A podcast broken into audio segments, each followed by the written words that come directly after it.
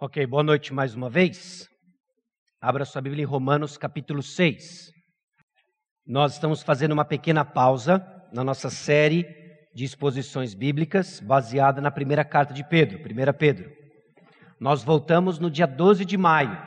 Nós encerramos o capítulo 2 e estamos fazendo uma pausa para refletirmos de uma forma mais intencional sobre a Páscoa. Nós estamos no período do ano em que lembramos da realidade da Páscoa.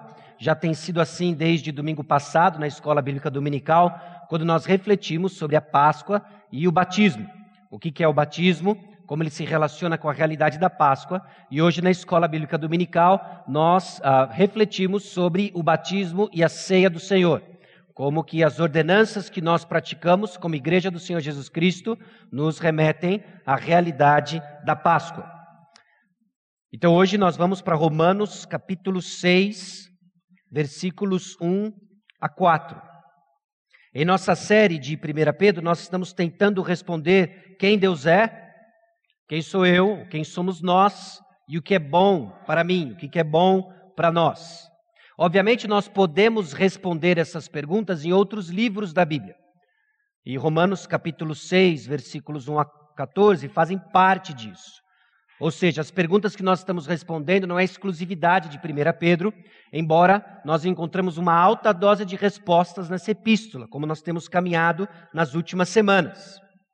Bom, considere, por exemplo, 2 Pedro, 1 Pedro capítulo 1, versículo, desculpa, capítulo 2, versículos 11 e 12.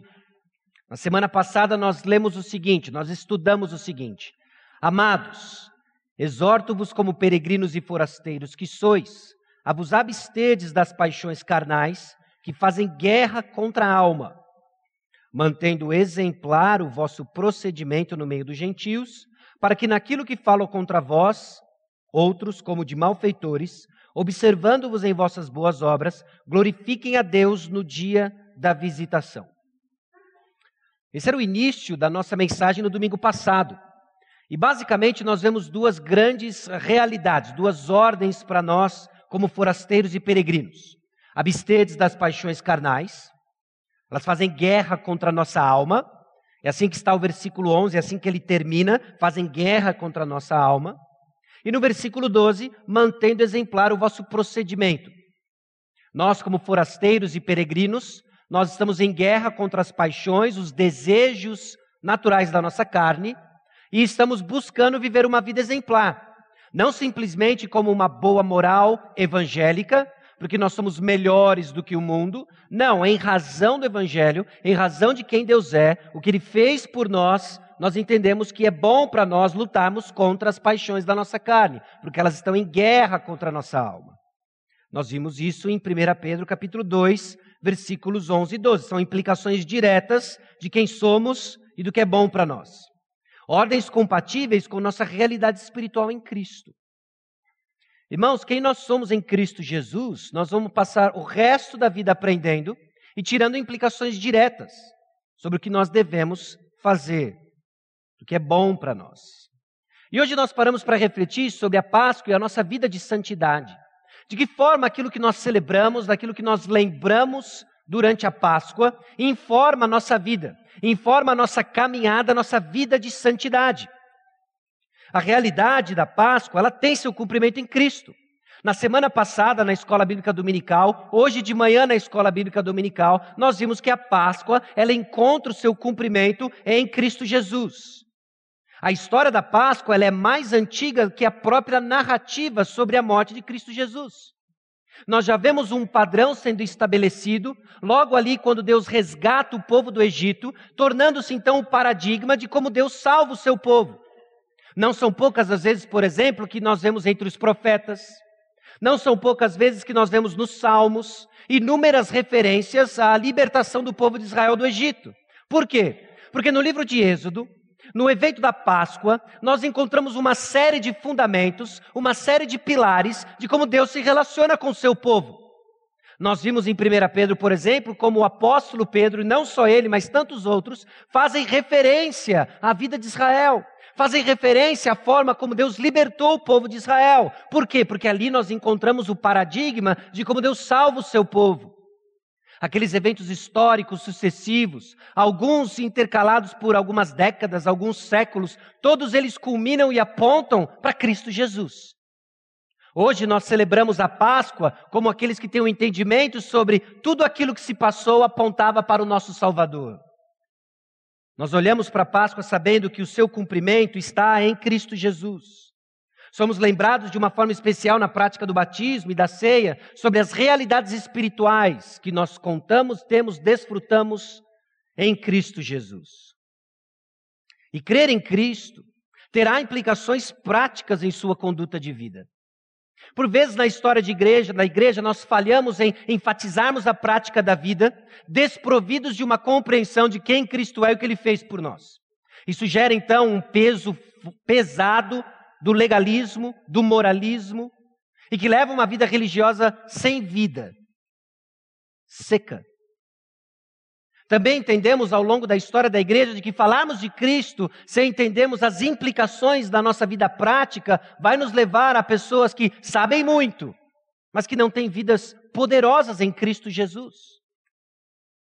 Crer em Cristo vai ter implicações práticas na maneira como você vive.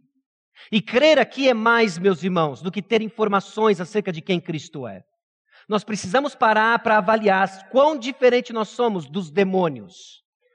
Eu quero assustar você, mas eu quero chamar você a refletir aqui, emprestando aquilo que Tiago nos exorta. Quão diferente é a nossa fé da fé, entre aspas, que os demônios têm. Demônios creem que Jesus Cristo ressuscitou dos mortos. Que diferença isso faz? Nós não estamos falando então de simplesmente saber informações acerca da Páscoa. O que significa crer? Qual é o chamado que está diante de nós de crer, obviamente, em informações, mas ir além disso? Eu creio que Romanos capítulo 6, versículos 1 a 14 vai nos ajudar a entender justamente a diferença entre crer para a salvação, de crer em estar informado que os demônios creem, sabem. Nós vamos ver que a realidade da Páscoa lhe aponta para três realidades que você precisa saber e três ordens que você precisa obedecer. Romanos capítulo 6, versículos 1 a 14, distribui para nós três realidades espirituais ligadas à realidade da Páscoa que você precisa saber. Você precisa crer no que Cristo Jesus fez por você e o que acontece espiritualmente quando nós nos curvamos diante dele, confessamos que ele é Senhor e Salvador. Existem realidades espirituais que são visíveis a nós por meio da fé, informada pela palavra de Deus. Você precisa saber três delas hoje. E você precisa saber de três ordens que cabem àqueles que creem. De que crer em Cristo, sim, tem implicações de uma vida e uma vida obediente. Nós precisamos dos dois. E a palavra de Deus trata dos dois de uma maneira inseparável. Não é possível separar o que eu creio daquilo que eu faço. Aquilo que eu creio informa o que eu faço, o que eu faço reflete o que eu creio. Você precisa de ambos. Nós precisamos de ambos.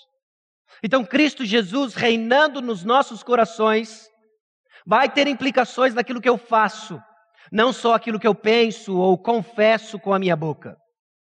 As duas andam juntas. Uma fé legítima, uma fé autêntica, anda de mãos dadas com uma prática coerente, com uma vida íntegra. Agora, antes de nós lermos, considere que Romanos capítulo 6, versículos 1 a 14, faz parte de uma grande argumentação do apóstolo Paulo, faz parte de uma bela exposição acerca do Evangelho. O apóstolo Paulo vem numa sequência de argumentos, expondo de uma forma clara e detalhada o Evangelho do Senhor Jesus Cristo. Infelizmente, nós não temos tempo para expor Romanos capítulo 1, versículo, capítulo 1 até o capítulo 5. Mas eu quero contar com a memória de vocês, ou simplesmente dizer que nos capítulos 1 a 3, Paulo demonstra de uma forma profunda e abrangente a pecaminosidade do homem. Não escapa um. Não há sequer um justo. Eu não preciso de muito tempo para provar para você que existe algo errado no mundo. Já parou para pensar nisso? Basta a dois, três minutos de Datena e você sabe, existe algo muito ruim neste mundo. Talvez eu não precise de muito tempo diante da televisão para mostrar isso para você, basta nós revivermos os seus últimos cinco dias, seus últimos três dias, talvez as suas últimas horas. Existe algo errado, existe algo inerentemente equivocado na experiência humana, que grita o tempo todo que existe algo errado. O apóstolo Paulo chama isso de pecado. Não simplesmente porque a sua vontade não é feita, mas existe algo inerentemente errado no homem. Todos nós somos pecadores e carecemos e estamos separados da glória de Deus. Os capítulos 1 a 3 mostram isso, most, é, demonstrando que cada uma das classes dos homens estão perdidos em seu pecado. Não há um sequer. Existe algo errado.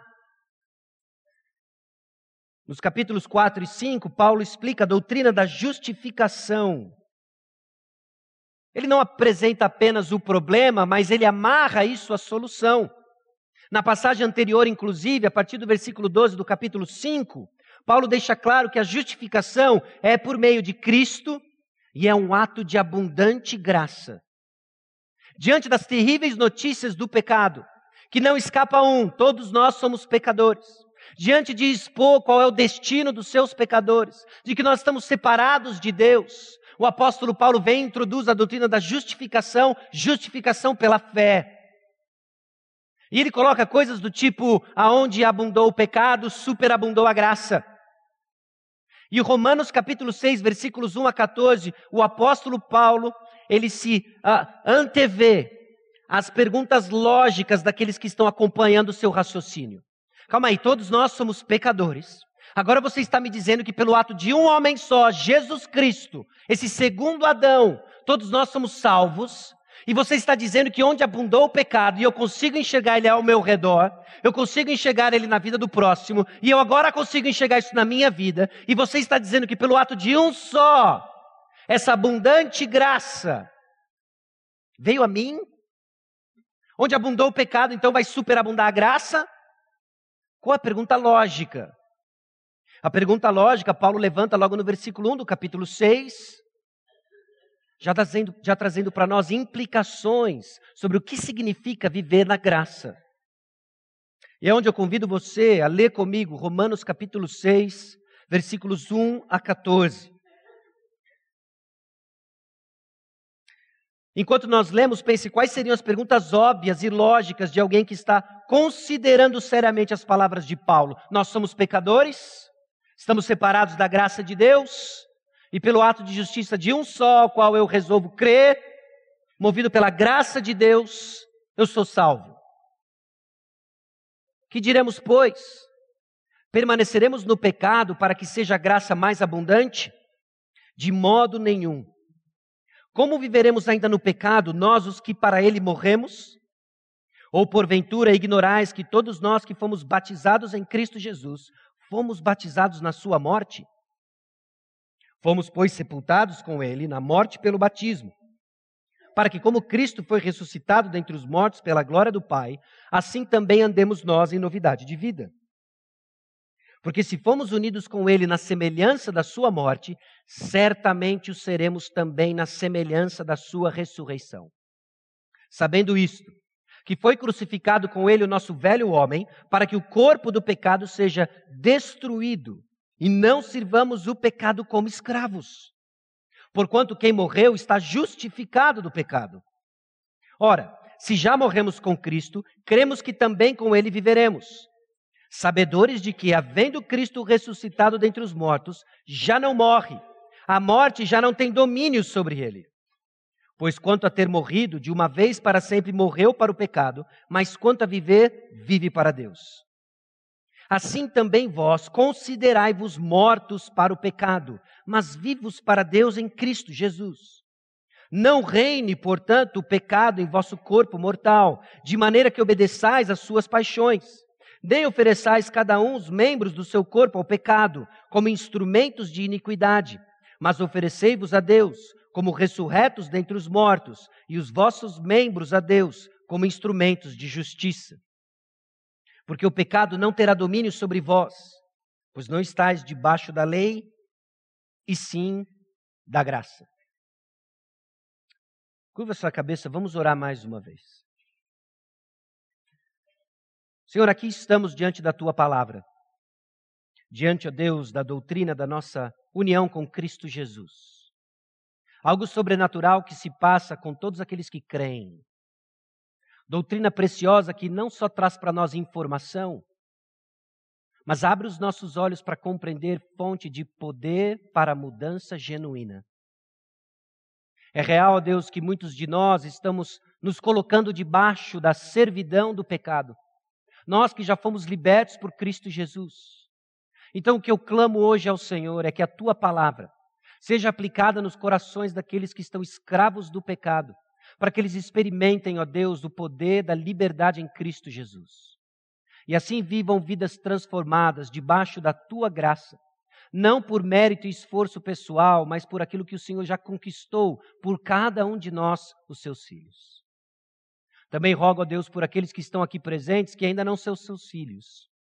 Sabendo, Deus, que é crer no nome de Jesus Cristo que nos dá uma nova filiação, é que eu clamo por aqueles, ó Deus, que ainda são estranhos à família de Deus. Abra, ó Deus, os seus olhos. É no nome precioso de Jesus que nós oramos, completamente dependentes, ó Deus, da ação do Teu Santo Espírito. Amém. Irmãos, Romanos capítulo 6, versículos 1 a 3, lança para nós a introdução das três realidades espirituais que você precisa saber, crer. Lança para nós a introdução das três ordens que você precisa obedecer. O apóstolo Paulo lança para nós três perguntas nos três primeiros versículos, já lançando para nós realidades espirituais que somos chamados a crer, que somos chamados a continuar a crer, então não importa onde você esteja na sua jornada espiritual, hoje você é chamado a crer e continuar crendo. Crer e continuar crendo em três realidades espirituais fundamentais à sua fé. Fundamentais à sua vida cristã, fundamentais no seu relacionamento com o Senhor Jesus Cristo. Logo de início, o apóstolo Paulo lança uma pergunta lógica de quem está seguindo o seu raciocínio sobre a justificação pela fé. É impressionante de que quando nós entramos no clima daquilo que o apóstolo Paulo está expondo, nós levantamos perguntas. Calma aí, você está dizendo que é pelos méritos de uma outra pessoa? Você está dizendo que toda uma vida de pecado, ela é apagada, ela é creditada à justiça de um homem só? Não é possível. Você está me dizendo que essa vida abundante de pecado, ela agora é transformada por uma graça superabundante? Quais são as perguntas que surgem de alguém que está entendendo o Evangelho? Uma vez que abundou o pecado, superabundou a graça, a fim de que, como o pecado reinou pela morte, assim também reinasse a graça pela justiça para a vida eterna, mediante Jesus Cristo nosso Senhor. Que loucura é essa? Permaneceremos então no pecado para que seja a graça mais abundante? Irmãos, não entender a natureza para a qual Deus nos chamou vai levar a essa conclusão quando não entendemos a graça de Jesus, quando não entendemos as realidades espirituais, as quais nós celebramos por causa de um evento histórico, um evento sobrenatural da Páscoa, nós somos levados a uma série de confusão. E essa confusão vem à tona na maneira como vivemos. Aqueles que negam toda e qualquer obediência a mandamentos. Aí, já vem os crentes legalistas me dando ordens para cumprir. Se você pensa dessa forma, você não entendeu a natureza da graça de Deus. Ou simplesmente aqueles que vivem o fardo pesado de uma religiosidade porque não entendem a realidade da graça de Deus. Então, o que, eu faço com esse ato que eu não mereço e recebo pela graça? E o que eu faço com a realidade de que eu sou chamado a uma vida santa? É na cruz do Calvário que essas duas coisas se encontram. É na realidade da Páscoa em que eu sou capacitado pelo poder do Espírito para viver uma vida santa e uma vida leve.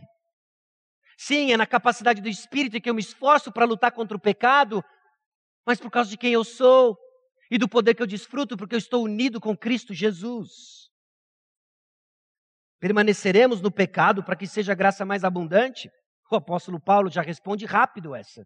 De jeito nenhum, de modo nenhum.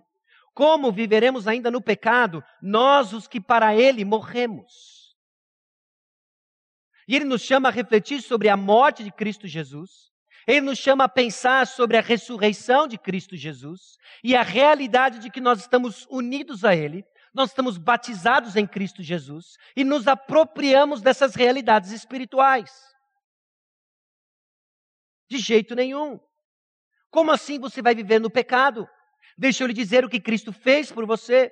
Deixa eu lhe dizer o que é o Evangelho. Para que você não caia no engano de achar que pela graça eu vou viver no pecado, pela graça eu vivo livre do pecado. Esse é o ponto.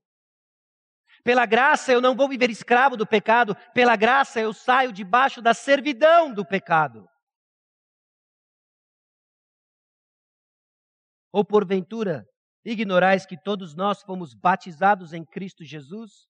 Fomos batizados na sua morte. Versículo 3, então, introduz a primeira realidade espiritual que você precisa conhecer, que você precisa crer. Não apenas ser informado, mas que o, teu santo, o, o Santo Espírito de Deus nos leve a crer, nos leve a ser movido por essas realidades e que essas realidades tenham então deem luz a uma prática e uma vida transformada. O Senhor não está apenas nos informando algo. O Senhor está nos transformando em algo. O Senhor não quer apenas cabeças grandes. Deus quer vidas transformadas. Então nós não encaramos como realidades apenas que nós vamos desfrutar, que nós vamos especular na mente, mas nós vamos nos apropriar delas e deixar com que elas transformem nossos corações, ao ponto de ser visto em vidas transformadas. Três realidades que você precisa acontecer, que você precisa saber que aconteceu quando você creu. Em Romanos capítulo 3, versículos 23, 22 e 23, o apóstolo Paulo fala que a justiça de Deus, mediante a fé em Jesus Cristo, para todos e sobre todos os que creem, porque não há distinção, pois todos pecaram e carecem da glória de Deus. O apóstolo Paulo desenvolve um conceito de justiça, o apóstolo Paulo desenvolve este conceito aplicado aos que creem. Então, nós estamos falando daqueles que creem em Jesus Cristo, que estão unidos a Ele e que desfrutam agora da sua justiça. E a primeira realidade que você precisa saber é que quando nós cremos em Cristo, somos unidos a Cristo. Nós somos unidos a Cristo Jesus. Um processo sobrenatural, difícil de entendermos, porque não há um paralelo no mundo tangível, visível, mas que nós recebemos pela fé. Quando eu criei em Cristo Jesus, eu fui unido a Ele. Quando você creu em Cristo Jesus como Senhor e Salvador da sua vida, você foi unido a Ele. Você foi sobrenaturalmente unido a Cristo Jesus. Os versículos 4 a 5 nos traz justamente essa ideia. Quando cremos em Cristo, somos unidos a Ele. Algo acontece. Algo acontece que agora eu sou unido ao Senhor Jesus Cristo. Fomos, pois, sepultados com Ele na morte pelo batismo, para que, como Cristo foi ressuscitado dentre os mortos pela glória do Pai, assim também andemos nós em novidade de vida. Porque se fomos unidos com Ele na semelhança da Sua morte, certamente o seremos também na semelhança da sua ressurreição. Primeira realidade espiritual que precisamos saber, crer, quando cremos em Cristo, somos unidos a Cristo Jesus. O versículo 3 lança essa pergunta e uma introdução à primeira realidade, que fica clara no versículo 4 quando cremos em Cristo, meus irmãos, nós somos unidos a Ele, nós somos unidos a Cristo Jesus. E unidos a Cristo Jesus, nós passamos a experimentar o que Ele experimentou: morte, ressurreição e vida. É aquilo que o apóstolo Paulo chama de ser batizado em Cristo. Ser batizado em Cristo é um envolvimento na morte de Cristo e suas implicações para o crente. Trata-se de uma identificação que é a base de nossa doutrina da união com Cristo, ser batizado em Cristo Jesus. É acreditado em mim o currículo de Cristo, como se eu nunca tivesse pecado e sempre tivesse feito certo. Pare e pense sobre isso.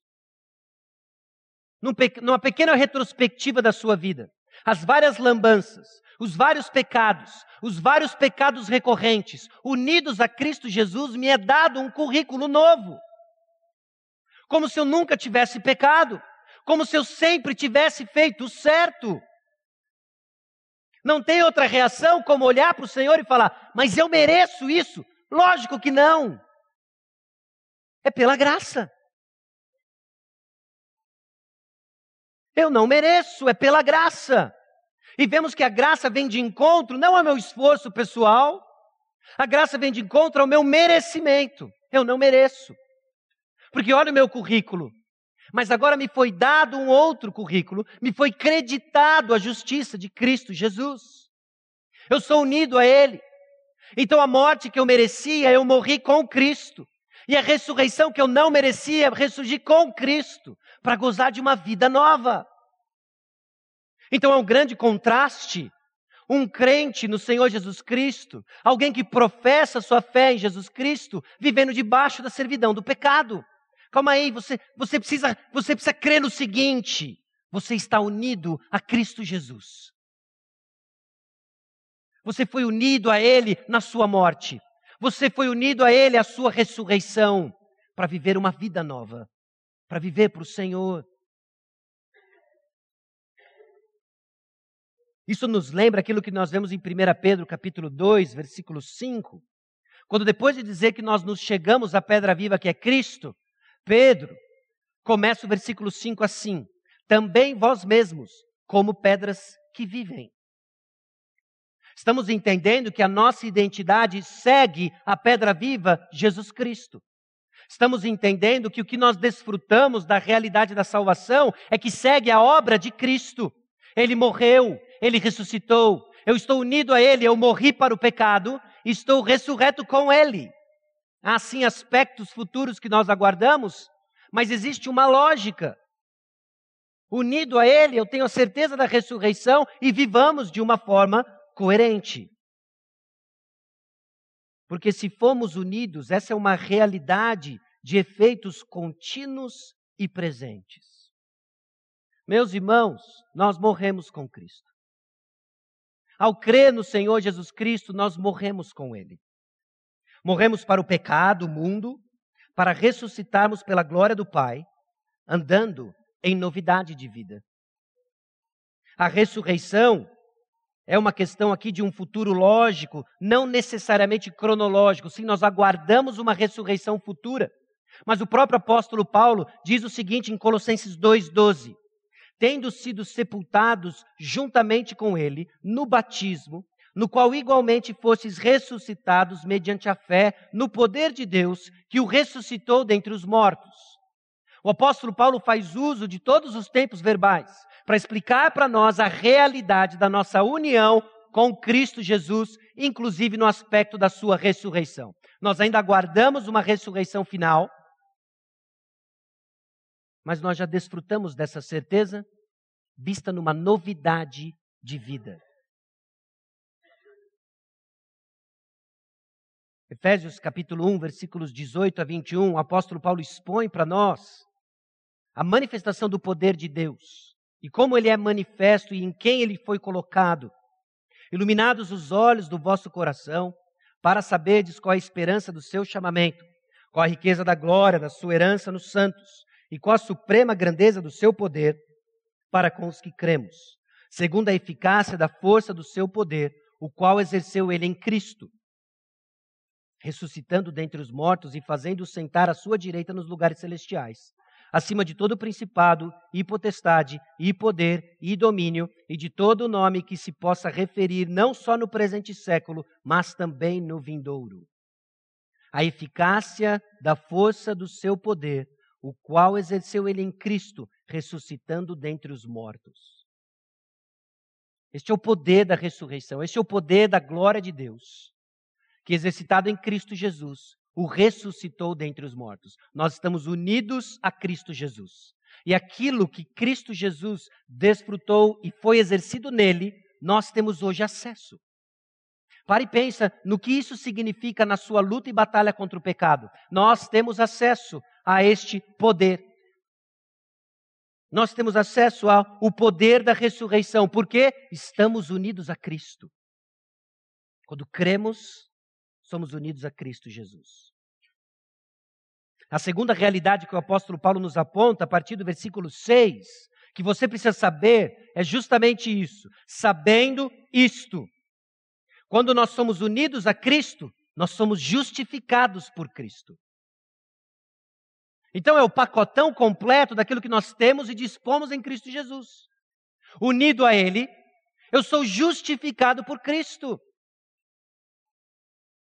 E tem a ver com, essa, com esse novo currículo que nós ganhamos. Sabendo isto, que foi crucificado com ele o nosso velho homem, para que o corpo do pecado seja destruído, e não sirvamos o pecado como escravos, porquanto quem morreu está justificado do pecado.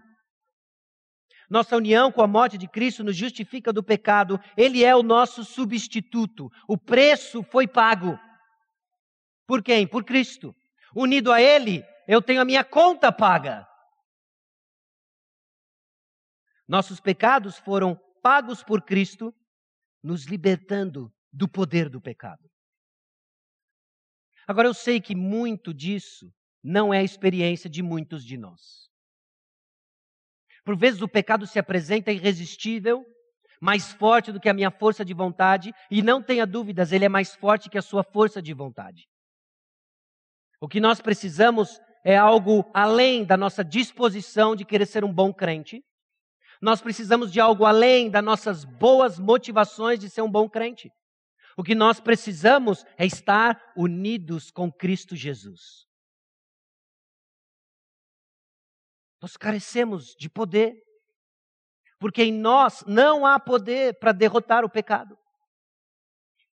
Mas lembre-se, quando você crê em Cristo, você está unido a Cristo. E quando você está unido a Cristo, você está justificado por Cristo Jesus. Unidos em Cristo e mortos com Ele, somos justificados. Estar justifica justificado é liberar alguém de uma culpa que não mais se aplica. E a doutrina da justificação, ela anda de mãos dadas com a santificação.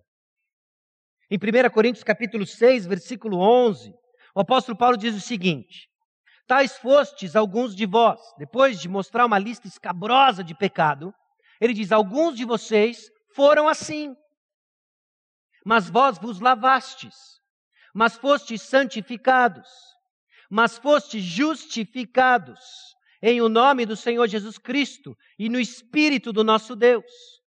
Unidos a Cristo Jesus, porque eu criei, unidos a Cristo Jesus, eu também sou justificado por Cristo. Então eu não sou mais quem eu antes fui. Eu era de um jeito, eu tinha uma certa identidade, eu era escravo do pecado, as minhas práticas seguiam o meu mestre, que eram as paixões do meu coração. Mas Cristo Jesus me encontrou, eu criei nele, eu fui unido a ele, eu fui justificado, eu fui trazido à vida, eu já não sou mais quem eu antes fui, e se eu já não sou quem eu antes fui, a minha prática mudou. Eu não vivo mais daquele jeito, eu não sou mais conhecido pelo pecado, eu sou conhecido por aquilo que Cristo fez por mim. Você precisa saber que quando você é unido, por, unido em Cristo, você é justificado por Cristo. A partir do versículo 8 até o versículo 11, o apóstolo Paulo apresenta uma terceira realidade que você precisa saber, que você precisa crer. Que quando somos justificados por Cristo, nós somos mortos para o pecado e vivos para Deus. Somos mortos, vivos mortos para o pecado e vivos para Deus. Porque cremos que morremos com Ele, sabemos que viveremos com Ele. E o apóstolo Paulo caminha conosco nos explicando de que crer que eu morri com Ele me dá a certeza que eu vivo com Ele de que nós desfrutamos de uma realidade espiritual completa em Cristo Jesus. É por isso, e isso porque a Páscoa é real, Jesus ressuscitou. O apóstolo Paulo desenvolve para nós em 1 Coríntios capítulo 15 de que se a ressurreição não passou de uma história inventada, nossa fé é vã. E ele tem razão. Porque nós estamos unidos com Cristo Jesus na sua morte, mas se não há ressurreição, não há vida. Nós morremos para o pecado, mas não vivemos para ninguém. Nós estamos num limbo espiritual. Mas, meus irmãos, há um túmulo vazio. Jesus Cristo ressuscitou. E porque ele ressuscitou, a cruz me informa de algo terrível que é o meu pecado, me informa algo terrível sobre quem eu era e alguns que ainda são. Mas o túmulo vazio me informa quem eu posso ser em Cristo Jesus. não numa versão atualizada de mim mesmo, mas olhando para o segundo Adão, Jesus Cristo. A morte não tem, teve domínio sobre Jesus e, consequentemente, sobre todos aqueles que estão unidos a Ele. A morte não tem domínio sobre Jesus e sobre todos aqueles que estão unidos a Ele. Bendita esperança. Você precisa crer. Você precisa continuar crendo de que a força do pecado que se apresenta irresistível é uma grande mentira, porque há um túmulo vazio. Há um túmulo vazio, há um Cristo ressurreto. Estamos unidos a Ele pela fé e desfrutamos do poder da ressurreição que garante para nós mudança. Mudança final na glorificação, quando enfim encontrarmos o Senhor Jesus Cristo, e mudança progressiva enquanto aguardamos o encontro final. É possível crescer, é o nosso dever crescer. Ele morreu para o pecado, um evento, para viver para Deus continuamente. Versículo 10: Pois quanto a ter morrido, de uma vez para sempre morreu para o pecado, mas quanto a viver, vive para Deus. Jesus Cristo não comprou você para nada. Jesus Cristo não pagou um alto preço para não fazer nada com você. O que ele está fazendo? Versículo 11: Assim também vós considerai-vos mortos para o pecado, mas vivos para Deus em Cristo Jesus. Considere-se morto para o pecado. Nós temos que nos perguntar: como eu obedeço uma ordem tão clara e direta de me considerar morto para o pecado?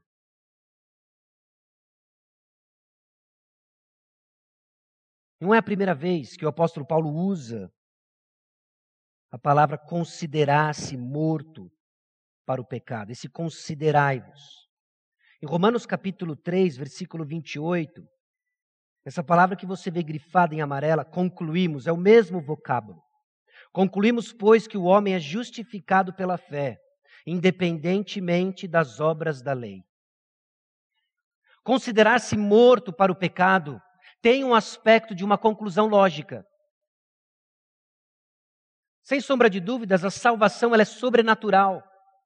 Mas há uma lógica de eventos que, se não fosse importante, Deus não deixaria registrado isso na sua palavra. E você precisa entender isso. De que pelo fato de que você está unido a Cristo Jesus, de que pelo fato que você é justificado por Cristo, pelo fato de que você está morto para o pecado e vivo para Deus, que você deve se considerar morto para o pecado. Creia nisso. Na batalha do dia a dia, o pecado vai, vai mostrar a sua cara vai tentar você de diversas formas. Considere-se morto para ele. É lógico isso. Por causa de quem você é. Por causa das realidades espirituais que nós abraçamos e cremos em Cristo Jesus. O autor de Hebreus nos ajuda a entender que esse passo lógico não é meramente um raciocínio mental, mas ele tem implicações na forma como eu vivo. Contando para nós a história de Abraão, o autor de Hebreus diz o seguinte: porque ele considerou, é, é a mesma palavra, que Deus era poderoso até para ressuscitá-lo dentre os mortos, de onde também figuradamente o recobrou. Então o que aconteceu no processo mental e espiritual de Abraão? Ele creu, ele creu na realidade do poder de Deus. Depois de ter a sua fé forjada na sua caminhada com Deus, ele entendeu de que Deus era poderoso para manter as suas promessas. E agora Deus chega em Gênesis capítulo 22 e pede para que Abraão sacrifique o seu filho. Então ele considerou que Deus era poderoso. Ele entendeu que Deus era poderoso. Ele entendeu que Deus era poderoso até o ponto de que, se necessário, ressuscitar Isaac. Então o que, que ele fez? Ele levantou o punhal e ele estava pronto para matar o seu filho. Você percebe então que considerar-se morto para o pecado não é simplesmente algo que nós afirmamos aqui dentro, mas é algo que vem logicamente por causa de quem eu sou e o que Cristo fez, e que agora me impulsiona estratégias para lutar contra o pecado. Considere-se morto para o pecado. Então eu te pergunto: como que o pecado tem lhe apresentado e tentado para reviver a velha vida? Como que o pecado tem lhe apresentado tentações irresistíveis e que você tem caído por não se considerar morto para ele? Você está unido a Cristo Jesus.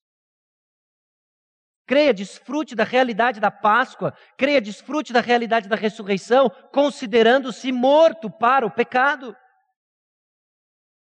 De mãos dadas com aquilo que nós vimos na semana passada, de abster-se das paixões carnais, os desejos desgovernados do nosso coração, quais são eles que atiçam o seu coração?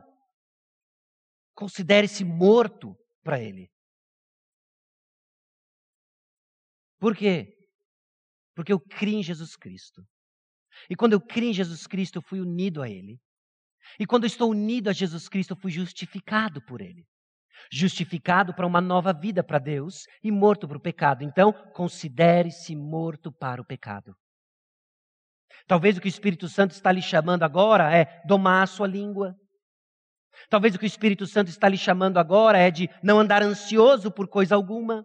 O pecado se apresenta, o pecado e o medo e preocupações dessa vida se apresentam a você, você tem se entregue à ansiedade. Considere-se morto para a ansiedade. Considere-se morto para os seus medos, medo de perder algo, medo de perder alguém, medo de perder a boa vida na terra. Considere-se morto para isso. Talvez são os prazeres deste mundo, talvez são as tentações da internet, são os cliques pecaminosos que você tem dado. Considere-se morto para isso. Porque você creu em Cristo porque você foi unido pra, por Ele, você foi justificado por Ele, você vive para Deus, está morto para o pecado. Abraão creu e a sua fé o levou a obras. Você crê? Me mostre as suas obras. Assim também vós considerai-vos mortos para o pecado mas vivos para Deus em Cristo Jesus. Uma vez que estamos unidos com Cristo, creia que você está morto para o pecado. E uma vez que você está morto para o pecado, não viva debaixo de sua influência. O pecado tem mentido para você. E você acredita quando cai sistematicamente em suas armadilhas. Ele não é irresistível. Diante disso, diante dessa conclusão lógica, essa chamada para ação, nós esperamos então três ordens que você precisa obedecer. E a primeira delas é óbvio. O apóstolo Paulo, seguindo seu próprio raciocínio, movido pelo Espírito Santo, diz: Não deixe que o pecado exerça autoridade sobre você. Não reine, portanto, o pecado em vosso corpo mortal, de maneira que obedeçais às suas paixões. A Páscoa nos lembra de uma realidade profunda e vital para a vida cristã. Nós não devemos de, de viver escravos de nossos desejos, seja quaisquer que sejam. Pare e pensa como isso é contracultural. Pare e pensa como isso é contra a maré que nós ouvimos todos os dias, quase 24 horas por dia. Siga o seu coração, siga os seus desejos. Se isso te faz feliz, faça. E aí, lembrarmos da nossa união com Cristo Jesus, nós somos exortados. Não deixe que o pecado exerça autoridade sobre você. Há algo profundamente equivocado na vida de alguém que se diz cristão, mas que vive debaixo da escravidão do pecado. Estamos unidos com Cristo, mortos para o pecado e vivos para Deus. Por isso, não deixe que o pecado tenha domínio sobre sua vida, obedecendo os desejos do seu coração. Quem deve reinar então? Só Jesus deve reinar no coração do cristão. Somos dele e comprados para viver para ele. Quando o apóstolo Paulo nos chama a não reinar, portanto, o pecado em vosso corpo mortal, há uma ênfase aqui na mente. O que deve governar a mente do cristão é Cristo Jesus. E por mente, o centro daquilo que eu penso, o centro daquilo que eu desejo, o centro daquilo que eu sinto. Quem deve reinar? Cristo Jesus. E vai ser a interação do que eu penso, desejo e sinto que vai dar vazão às ações. E o apóstolo Paulo aplica então a segunda ordem que você precisa obedecer por causa de quem você é em Cristo Jesus, por causa da ressurreição de Cristo Jesus, que é a seguinte: não deixe seu corpo a serviço do pecado, nem ofereçais cada um os membros do seu corpo ao pecado, como instrumentos de iniquidade. Não ofereça os membros do seu corpo ao pecado. O cristão não deve colocar à disposição do pecado o seu corpo, ênfase nos membros. Cuidado, olhinho, o que vê. Cuidado, boquinha, o que diz. Deus tudo sabe, tudo vê, vê, vê, vê, vê. Não, a gente não deve dizer isso para as crianças, senão elas vão achar que Deus é um, é um vigilante. Mas Salomão não teve problema com isso em Provérbios 5, 21. Se é só isso que você fala sobre Deus, sim, nós vamos ter um problema, mas nós temos um compromisso com todo o conselho de Deus, na é verdade? Então não ofereça os seus membros, os membros do seu corpo ao pecado.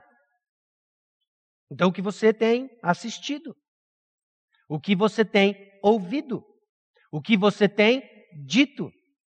Lembre-se, você está unido a Cristo Jesus. E unido a Cristo Jesus, não sou mais eu quem deve viver, mas quem deve viver em mim?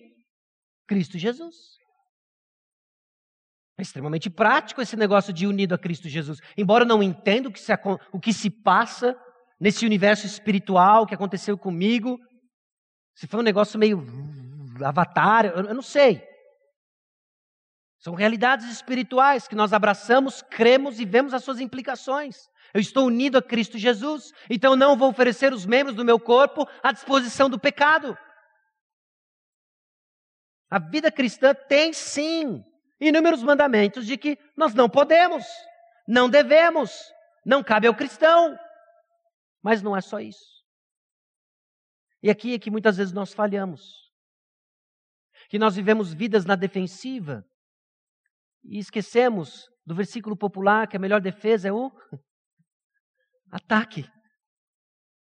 E por ataque, o que eu quero dizer? Ou melhor, por ataque que o apóstolo Paulo está querendo dizer. Bom, considere o seguinte: o corpo não deve ser usado como ferramentas para o pecado. Entender o que é o nosso corpo é um mistério. Mas eu creio que isso daqui é suficiente para você. O que é o corpo?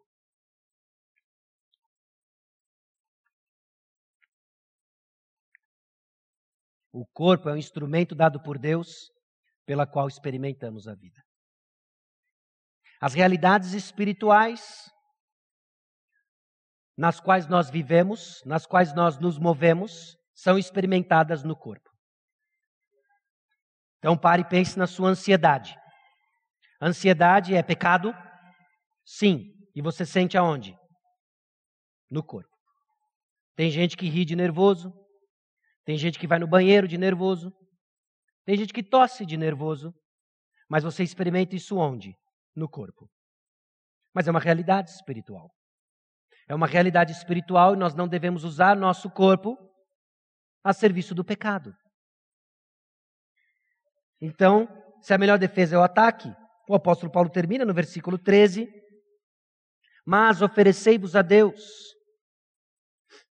como mas oferecei-vos a Deus como ressurretos dentre os mortos, e os vossos membros a Deus como instrumentos de justiça. Coloque seu corpo à disposição do Senhor. Coloque seu corpo à disposição do Senhor. Eu não sei detalhes da sua batalha espiritual, mas eu não desfrutei de muito sucesso apenas dizendo não ao pecado. Dizer não ao pecado é quase um convite a mais pecado. A palavra de Deus nos chama a dizer não ao pecado e sim à justiça. Você não vai crescer espiritualmente se você não oferecer seu corpo à injustiça, mas não fizer nada com ele. Vai vir simplesmente mais forte. nós somos chamados a oferecer nosso corpo como instrumentos de justiça. Existe um aspecto da nossa caminhada cristã que é sim dizer não ao pecado, mas é dizer sim a alguém, a Jesus Cristo. Por causa de quem somos e cremos ser, devemos colocar à disposição do Senhor os nossos membros. O combate ao pecado, então, não se dá apenas em dizer não ao pecado, mas em dizer sim à justiça. Então pergunte: como você vai colocar o seu corpo à disposição da justiça? Como você vai colocar os seus olhos à disposição da justiça? Como você vai colocar os seus ouvidos à disposição da justiça? a sua boca, os seus pés, seus desejos, o que você pensa, deseja e sente, tudo. Porque Cristo reina. Não são as paixões da carne. Meus irmãos, crescer espiritualmente, então, tem muito de olharmos para o Senhor Jesus Cristo e colocarmos ao serviço dele tudo que nós somos à disposição da justiça. Mas se você se contentar apenas e não cometer nada grave, você vai viver uma vida espiritual medíocre, repleta de dúvidas sem a convicção e confirmação de que Jesus é o seu Senhor e Salvador. Uma vida cristã vacilante, repleta de medos, medos desde os mais triviais até os mais complexos sobre a sua eternidade. Porque você não cresce, você não colocou seus membros à disposição do Senhor para serem instrumentos de justiça. Por quê? Porque essa é a cultura evangélica? Não. Lembre-se das três realidades espirituais que o apóstolo Paulo nos lembra e nos chama a saber e crer. Quando nós cremos no Senhor Jesus Cristo, nós somos unidos a Ele.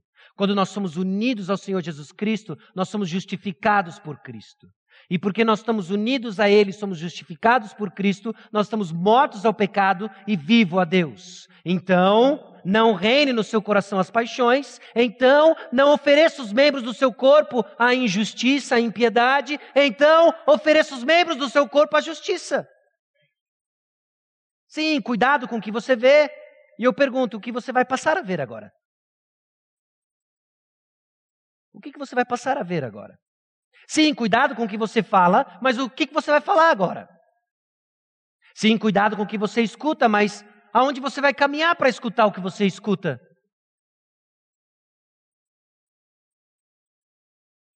E o lembrete final do apóstolo Paulo é o que de fato é viver uma vida na graça do Senhor. Porque diante de tanta confusão aí fora sobre o que é viver uma vida na graça, nós precisamos deixar com que a palavra de Deus nos diga o que é viver uma vida na graça. Porque às vezes viver uma vida na graça é viver uma vida assim, ah, eu confio em Jesus e vivo como eu quiser. Isso não é uma vida na graça. O que de fato é viver na graça do Senhor Jesus Cristo? Versículo 14 diz: Porque o pecado não terá domínio sobre vós, pois não estáis debaixo da lei, e sim da graça. Bom, você concorda comigo então que, de acordo com aquilo que o Senhor está nos dizendo, de acordo com aquilo que ele moveu o apóstolo Paulo a escrever, de que uma vida debaixo da graça é uma vida que não está debaixo do domínio do pecado. Vivemos uma vida na graça não é uma vida em que eu não estou submisso ao Senhor e obediente ao Senhor. Isso é uma vida de servidão ao pecado. Porque o pecado não terá domínio sobre vós, pois não estáis debaixo da lei, sim da graça. A liberdade não está em fazer o que você quer. Uma vida debaixo da graça é viver debaixo do senhorio de Cristo, não do pecado. Nos submetemos ao senhorio do Senhor Jesus Cristo, porque eu estou unido a Ele. Isso é uma vida na graça. Sim, vai ter conflito. Sim, vai ter embate com a sua carne, que vem vai pregar mentira sobre mentira. Eu, o pecado vai dizer: Eu sou irresistível. O pecado vai dizer: será que é bom mesmo para você viver essa vida religiosa? Acorda cedo para ir na EBD. Lembre-se da Fórmula 1. Está passando enquanto você está na EBD. Será mesmo que é essa vida em que se submete, inclusive, a, a, a ir à igreja domingo à noite? Você sabe quantos jogos do, do Brasileirão acabam no início do culto? Estamos falando de coisas triviais, mas tantas outras. Vale a pena mesmo viver essa vida sem graça que você tem? Essa vida do sonho da classe média? Casado, com os filhos, segunda a sexta trabalhando, sem emoção, sem aventuras. Liberte-se. Liberte o homem selvagem que há em você. Isso é viver debaixo da escravidão desse homem selvagem. Seja feliz, ó vida aos céus. Cansei de esquentar a barriga no fogão e esfriá-la no tanque. Vou me liberar. Vou viver a vida Mary Kay, que eu sempre sonhei.